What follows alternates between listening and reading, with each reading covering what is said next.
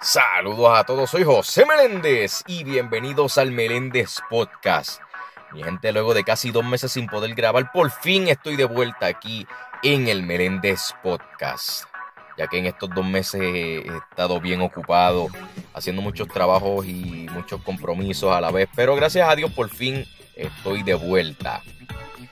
Y en verdad que estoy sumamente agradecido porque estamos ya pronto a llegar a los 10.000 oyentes, así como lo están escuchando 10.000 oyentes aquí en mi podcast. Gracias a cada uno de ustedes y gracias a Dios también. El tema de hoy es uno muy importante, la cual pienso que hay que hablar mucho y es sobre la cobardía, sobre vencer la cobardía, mejor dicho. Y si te has preguntado qué significa para ti la cobardía, pues mira, es el miedo falta de valor ante situaciones difíciles. Entonces cuando llega la cobardía, uno frena por total debido a aquello que te produzca o te está produciendo miedo. Para entonces superar la cobardía uno tiene que familiarizarse con aquello que te puede estar asustando.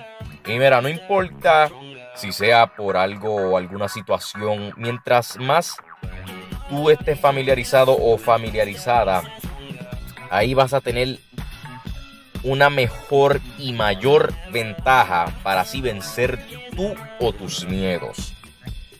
Me llegó a la mente mientras estaba leyendo un poco de la Biblia y decidí apuntar este versículo que se encuentra en Filipenses 4, 6 al 7 que dice, no se inquieten por nada, más bien en toda ocasión con oración y ruego presenten sus peticiones a Dios y denle gracias.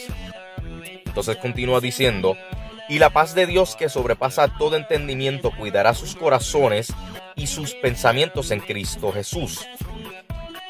Y de verdad que es un versículo de mucho impacto, porque tal como menciona, en, uno de los versículos menciona que con oración y ruego presenten sus peticiones a Dios y denle gracias. O sea, mira, si por ejemplo tú tienes algún miedo, alguna inquietud que te está afectando, mira, presenta, hazle esa como petición a Dios, obviamente en oración, para que así entonces sea Dios tomando el control y así tú vayas poquito a poco a su tiempo superando ese o esos miedos.